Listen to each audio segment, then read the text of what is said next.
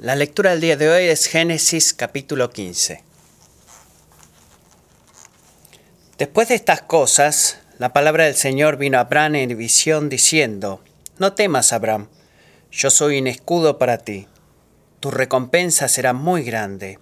Y Abraham dijo, Oh Señor Dios, ¿qué me darás, puesto que yo estoy sin hijos y el heredero de mi casa es Eliezer de Damasco? Dijo además Abraham, no me has dado descendencia, y uno nacido en mi casa es mi heredero. Pero la palabra del Señor vino a él diciendo, Tu heredero no será éste, sino uno que saldrá de tus entrañas, él será tu heredero. El Señor lo llevó fuera y le dijo, Ahora mira al cielo y cuenta las estrellas, si te es posible. Contarlas, perdón. Y añadió, Así será tu descendencia. Y Abraham creyó en el Señor y él se lo reconoció por justicia.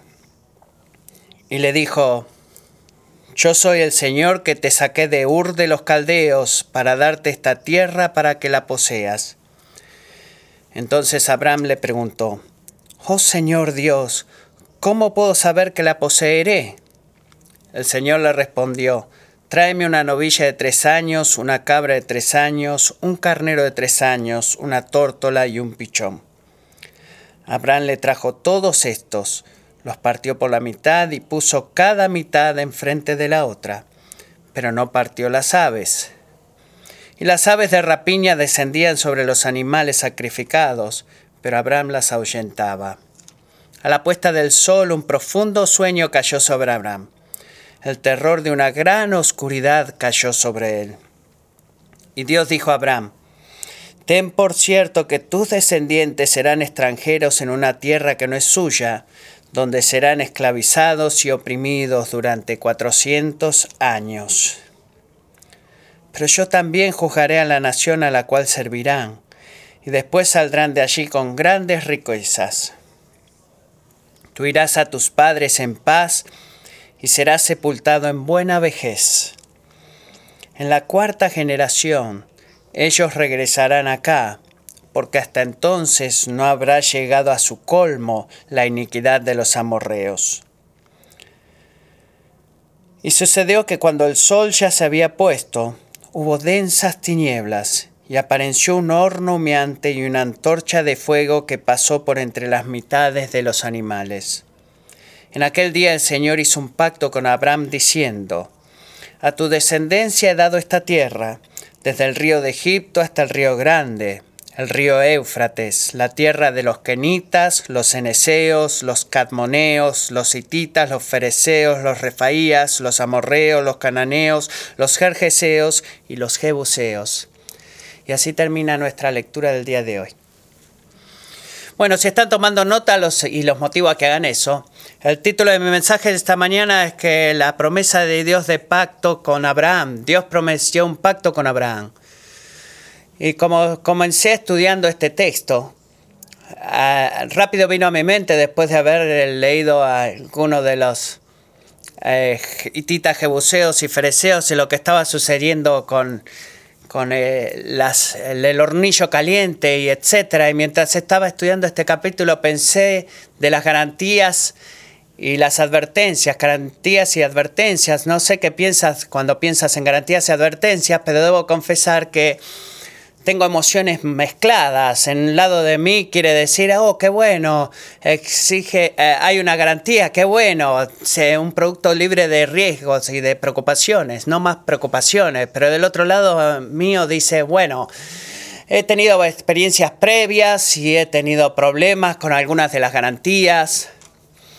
Eh, se, se empieza a ver con un poco de cinismo de lo que hacen y lo que dicen que van a hacer y llego al final y a darme cuenta de que creo que la garantía es poder ejercitar fe y, esperanza en aquel que dio la promesa. Bueno, en este capítulo Dios hace una increíble promesa a Abraham y luego Él le pide que crea, hace increíbles promesas. Eh, para poner el contexto al capítulo 15, déjenme decirles, eh, darles algunos puntos. Primero, Puedo predicar fácilmente cuatro sermones de este capítulo, simplemente puedo seguir hablando por cuatro horas, así que, pero no voy a hacer eso.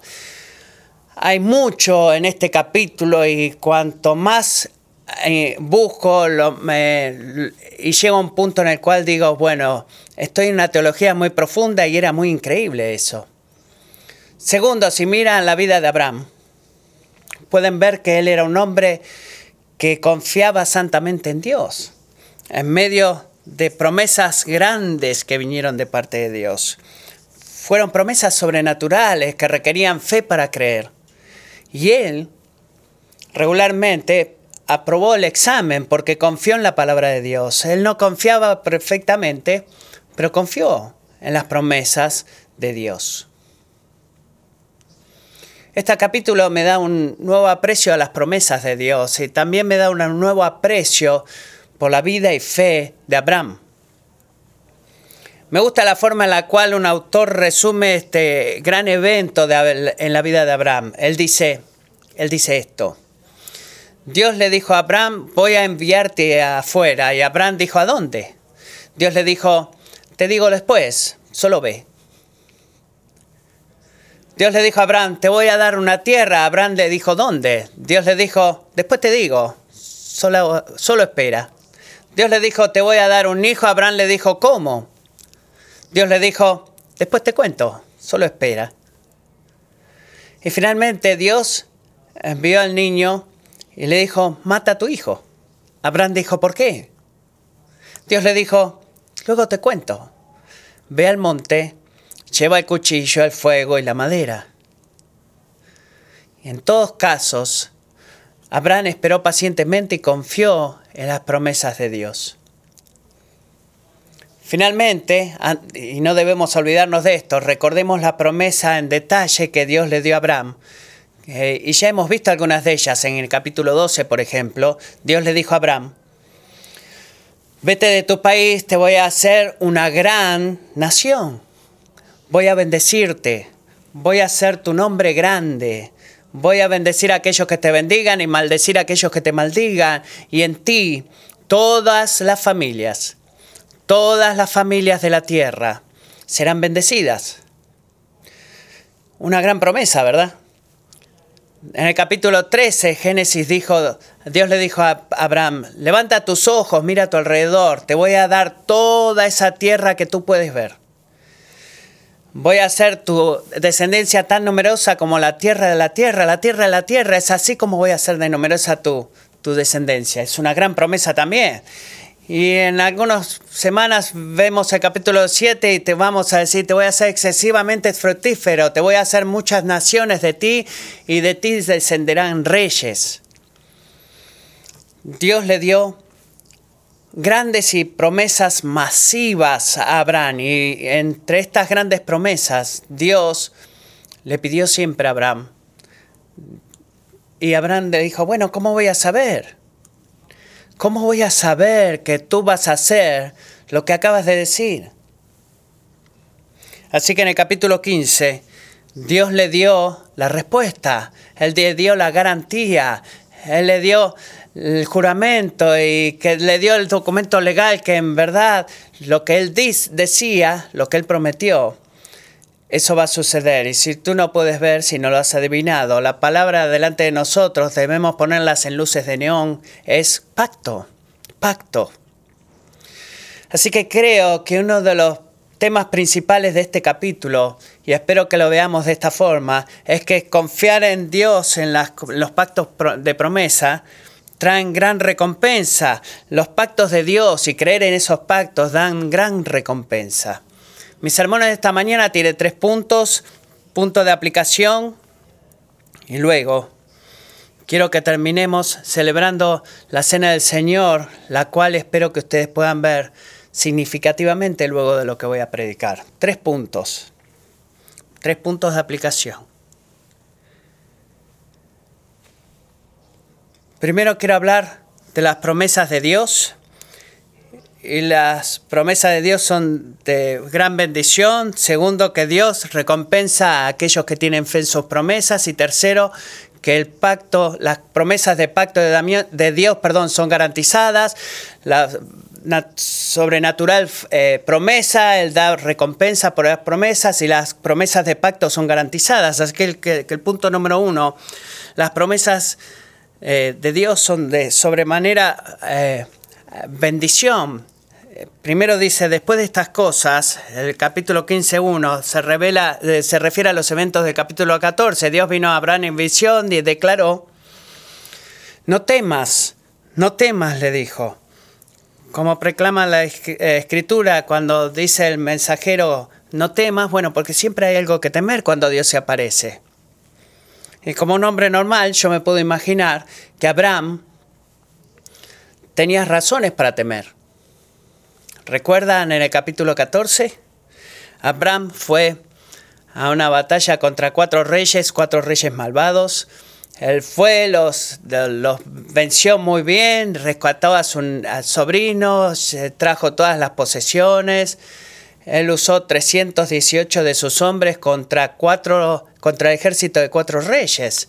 Me pregunto, ¿qué pensaron estos reyes acerca de eso? Y me pregunto si estaban pensando acerca de venganza y puedo ver por qué Abraham quizás tenía miedo. Pero Dios le dijo a Abraham, no temas. Y luego le dice, ¿por qué no debe temer? Dios le dice, yo soy un escudo para ti y tu recompensa será muy grande. Yo soy tu escudo y yo soy tu recompensa. En estas promesas, Él está diciendo, yo voy a ser tu protección, yo te voy a guardar, yo te voy a, a cubrir y te voy a dar una recompensa por confiar en mí. Pero también le dijo, tu recompensa va a ser grande. Dios prometió bendecir a Abraham. Él prometió hacerlo grande. Él prometió hacerlo una gran nación. Él prometió que a través de él todas las familias de la tierra serían bendecidas. Y Abraham sabía eso. Pero también sabía, Abraham también sabía que para poder, para que, para que, para que esas promesas se pudieran cumplir tenía que tener un hijo. Y hasta ese punto, Abraham seguía sin tener hijos. Así que Abraham le dijo a Dios, versículo 3, ¿cómo estas cosas pueden, pueden pasar? Tú no me has dado hijos. Y en esa cultura, si tú no tenías un descendiente, la herencia se convertía, eh, eh, pasaba para el sirviente de mayor jerarquía en tu casa. Y Abraham le dice eso. Abraham le dice, versículo 2, oh Señor, ¿qué me darás? Porque ya que estoy sin hijos y el heredero de mi casa es Eliezer de Damasco. Dijo además Abraham, no me has dado descendencia y uno nacido en mi casa es mi heredero. Esa es la forma en la que tú lo vas a hacer, ¿verdad Dios? Pero Dios le dijo, no. Eleazar no va a ser tu heredero. Y el Señor no solamente dice no, Él se toma el tiempo para ilustrar. Miren versículo 5. El Señor lo llevó afuera y le dijo, ahora mira al cielo y cuenta las estrellas si es que puedes contarlas. Y le dijo, así será tu descendencia. Tu descendencia va a ser así, como las estrellas. Él lo llevó afuera. Me gusta la ilustración, amo el grado en el cual Dios toma el tiempo y el esfuerzo para ilustrar su punto a Abraham. Él lo llevó fuera. Me pregunto, ¿cómo hizo eso? ¿Cómo lo llevó fuera? ¿Cómo lo, lo sacó para afuera? También me pregunto, ¿qué es lo que vio Abraham? ¿Qué es lo que miró cuando miró hacia el cielo? Tuve el privilegio de viajar a Sudamérica y en un tiempo pasé tiempo un viaje de pesca con otros misioneros y fuimos a un lugar que estaba a más o menos 15.000 pies eh, de altura. El aire, el aire era un poco fino, eh, costaba un poco respirar, pero estaba claro, era una noche clara. Y una de las cosas que nos gustaba hacer a la noche es solamente salir fuera, porque a esa altura, cuando tú sales, las estrellas se ven como nubes. Era increíble. Eran como nubes blancas, millones y millones de estrellas. Dios le dijo a Abraham, tu descendientes, tu descendencia va a ser como las estrellas. Dios le dio a Abraham, Dios le dio a Abraham una, una promesa del tamaño de Dios. Dios le hizo a Abraham promesas de bendición sobrenatural. Y también lo llamó a Abraham y le pidió que crea. El tamaño de la promesa de Dios le pidió a Abraham que creyera. Amigos, nunca desestimes el tamaño de la promesa que Dios nos pide que creamos. Nunca desestimes eso. Nuestra habilidad para creer no está basada en el tamaño de la promesa o en nuestra habilidad. La habilidad para nosotros para creer es el tamaño de la promesa, del dador de la promesa, perdón. Dios da promesas del tamaño que Dios puede cumplir. Nuestra habilidad para creer está basada en su poder.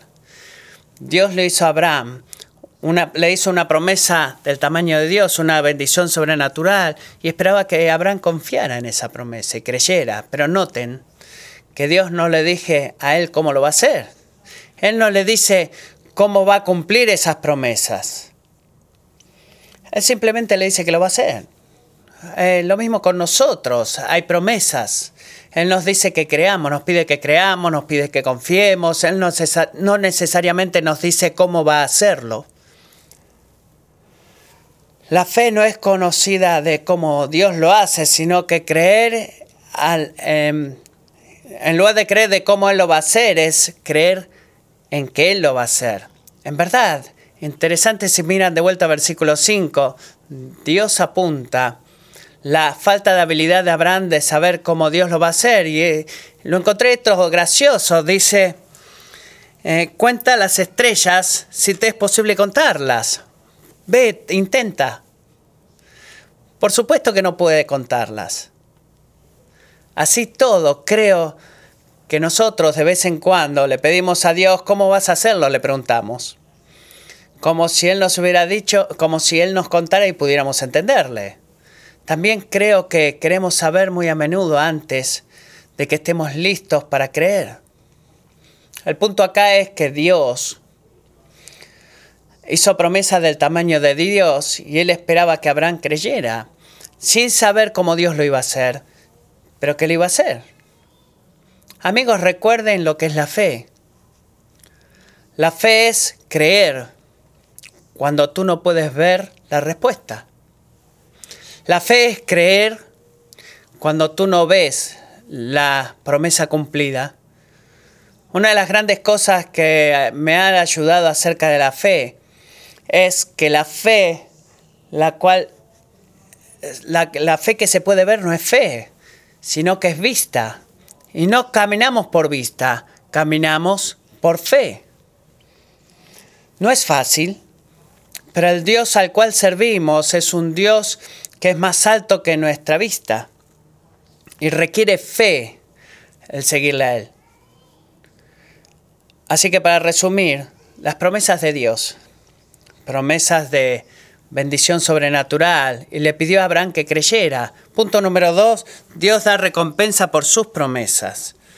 Versículo 6 dice que creyó en el Señor y él se lo reconoció. ¿Por qué?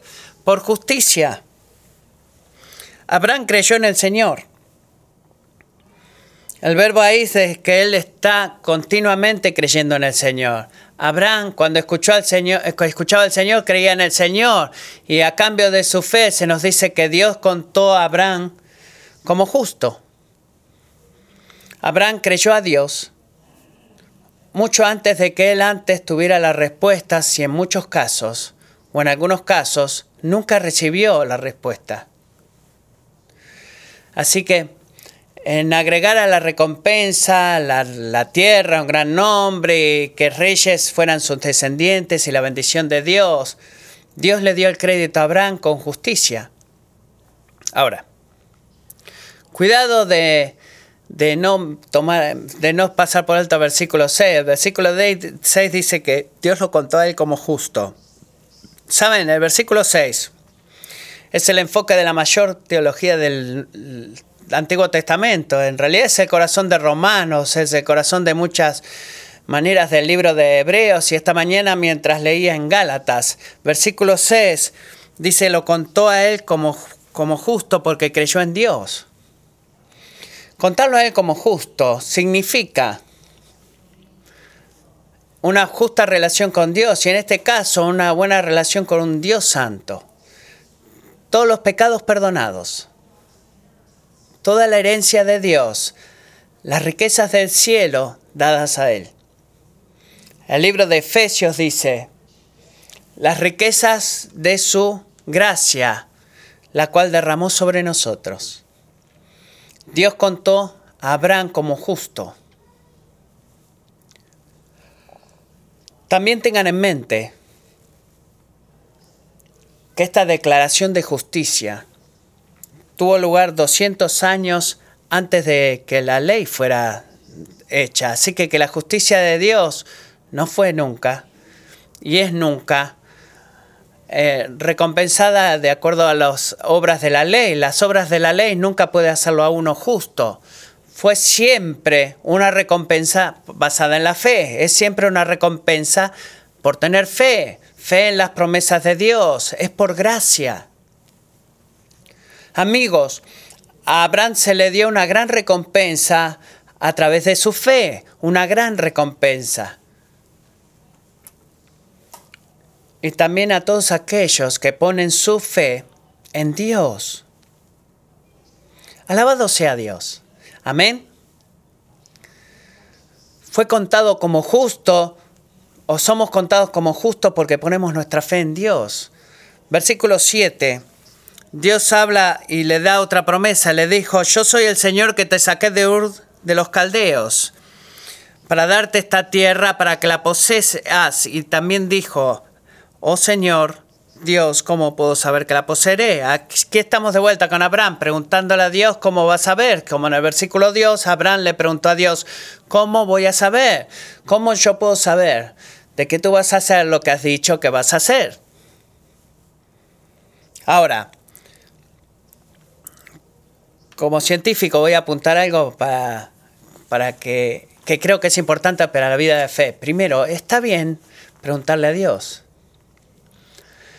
Abraham le preguntó a Dios acerca de la promesa cuando no entendió.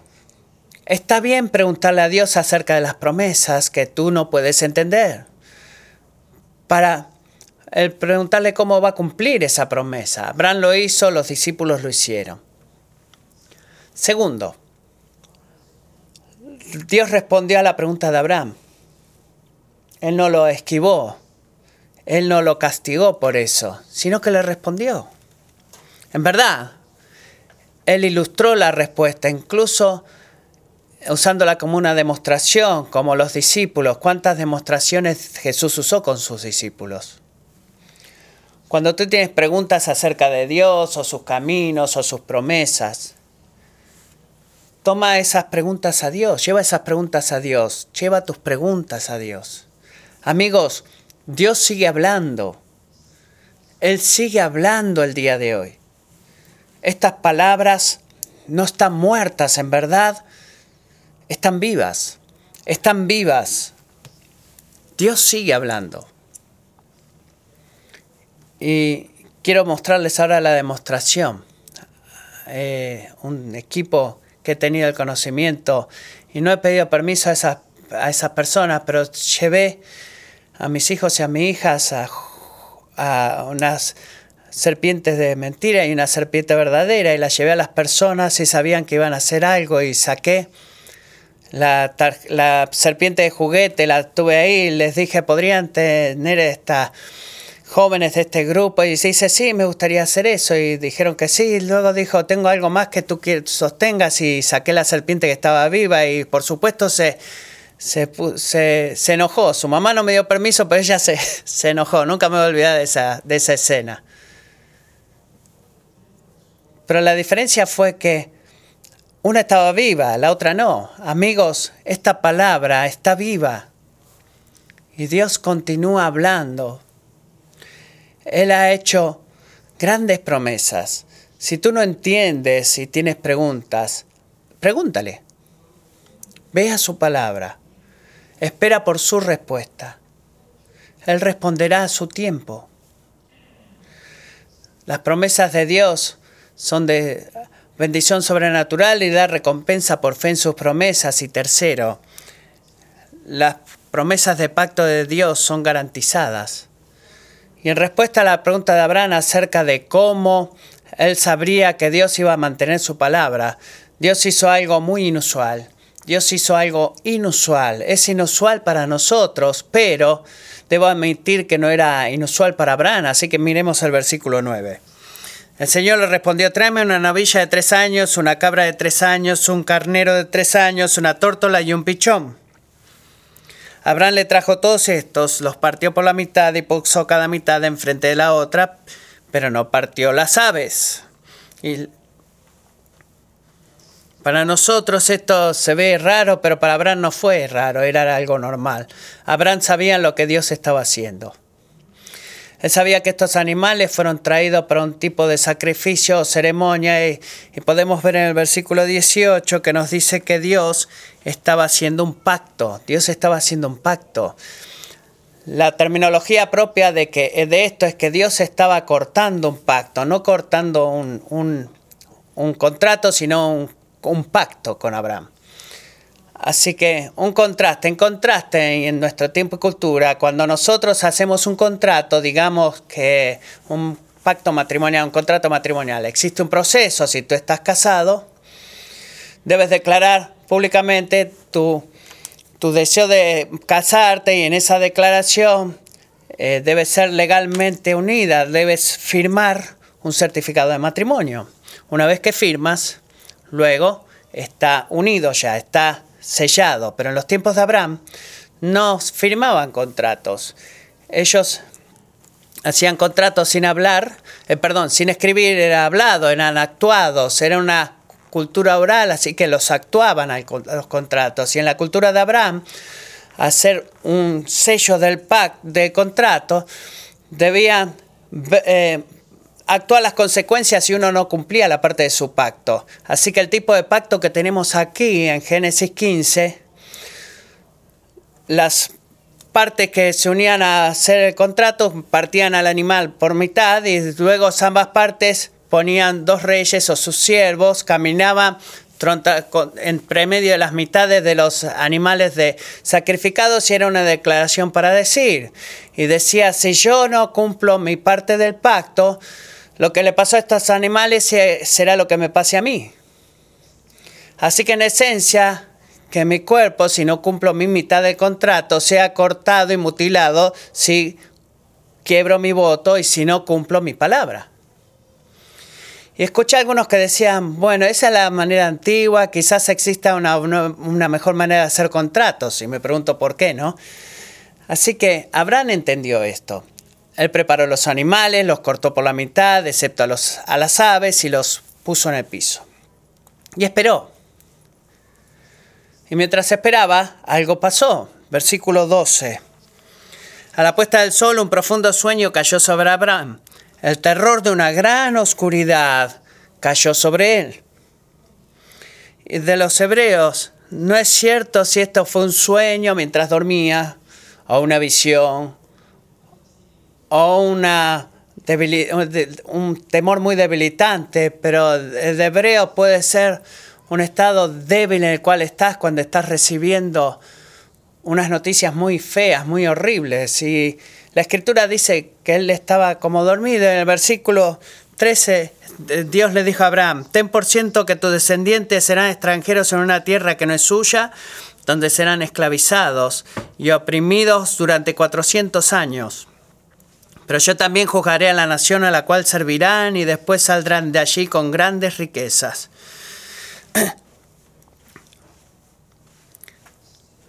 Sigo incluso en medio del voto que está por pasar con su promesa de traerlo de vuelta a él. Dios le dice a Abraham, tu descendencia tendrá 400 años de tiempos turbulentos y así todo yo voy a ser fiel. Después de 400 años voy a venir a su rescate y serán liberados. Luego de eso, lo que Dios hace para ilustrar la naturaleza de contrato que tiene, no es nada menos que increíble, nada menos que increíble. Quédense conmigo, síganme en esto, versículo 17. Y sucedió que cuando el sol ya se había puesto, hubo densas tinieblas y apareció un horno humeante y una antorcha de fuego que pasó por entre las mitades de los animales. En aquel día el Señor hizo un pacto con Abraham, diciendo, a tu descendencia ha dado esta tierra. El horno humeante y la antorcha de fuego representan, lógicamente, la presencia de Dios. ¿Recuerdan eh, la nube, el monte Sinaí en Éxodo, la columna de fuego y humo? Dice acá que Dios caminó entre las mitades de los animales. Amigos, es un paradigma que podamos entender el significado teológico de lo que está sucediendo en esta escena de la palabra. Es, es increíble. Dios caminó a través de las piezas. Dios está declarando en este pacto que Él va a actuar eh, con el riesgo, con el riesgo, Él va a cumplir su voto con el riesgo de su propia muerte y mutilación y de cumplir su palabra y de bendecir a Abraham y a sus descendientes. Él hace un voto, él está diciendo con esta promesa de pacto de que si yo fallo en cumplir mi palabra, como si Dios pudiera fallar, ¿verdad? Pero si yo fallo en cumplir mi palabra, de prosperarte y bendecirte, que yo sufra las consecuencias que sufrieron estos animales, que mi inmutabilidad sea mutable, que mi eh, falta de límite se convierta en algo limitado, que mi mortalidad se convierta en mortalidad, que mi perfección se convierta en imperfección, que yo pueda, que yo deje de ser Dios. él juró un pacto con haciendo algo acerca de lo cual él no puede jurar más alto que eso. Él está jurando por su propio nombre y él su propio y por sí mismo, su propio carácter. La verdad es que Dios no puede mentir. Dios no puede dejar de ser quien es. Por definición, Él debe ser. Así todo, Él no puede fallar en cumplir sus promesas. Dios está haciendo un pacto increíble, un juramento increíble. No me pregunto entonces por qué el apóstol Pablo se haya sorprendido. No me sorprende que el apóstol Pablo haya hablado tanto de eso. Pero eso no fue suficiente. Miren de vuelta al versículo 17. Miren quién fue el que caminó entre las piezas, entre los animales. Dice, sucedió que cuando el sol ya se había puesto, hubo densas tinieblas, se apareció un horno y una antorcha de fuego que pasó por entre las mitades de los animales. No fueron Abraham y Dios. Ahora, ¿el autor se olvidó de algo? ¿O me olvidé de anotarlo a Abraham? No. Dios estaba haciendo una clara declaración. Dios estaba haciendo un pacto en nombre de los dos. Dios estaba haciendo el pacto por Dios y por Abraham. Lo que es lo mismo que decir Abraham, si yo no cumplo mi parte del pacto, que yo sea mutilado. Pero Abraham, si tú no mantienes tu parte del pacto, que yo también sea mutilado. Y es lo mismo que decir, te voy a garantizar que tú vas a cumplir tu parte del pacto. Qué increíble es eso. Pero amigos, ese es el Evangelio. Ese es el Evangelio. No es porque lo que yo hago, es por lo que Él ha hecho. Amén. Es por eso que nos regocijamos en cantar en Cristo solamente. Mi justicia es Él solamente. Qué increíble, qué increíble. Ese es el llamado, Esa es la promesa. Nuestra salvación depende solamente en la gracia y obra de Dios solamente. La ayuda, la gracia la fuerza, el vivir una vida de fe provienen de Dios solamente. Dependemos completamente de Él. En verdad, la fe de creer en Él viene como un don. No estamos de alguna forma encontrándonos en eso. No, es un regalo, es algo que se nos ha dado el don de la fe para creer, la fuerza para creer, las promesas para creer. Es un buen mensaje. Son buenas noticias. Es el Evangelio. Nuestra responsabilidad como creyentes es responder. Nuestra responsabilidad es responder. Ejercitar la fe que se nos ha dado. Amigos, Dios nos ha dado increíbles promesas. Él nos ha dado y nos da eh, recompensas por la fe en sus promesas y Él garantiza sus promesas. Y nosotros, como Abraham, somos llamados en la fe a seguir, a seguirle, perdón, y a creer. Así que en esta mañana, ¿dónde estás tú? En tu confianza y en creer en Dios. ¿Dónde está tu fe?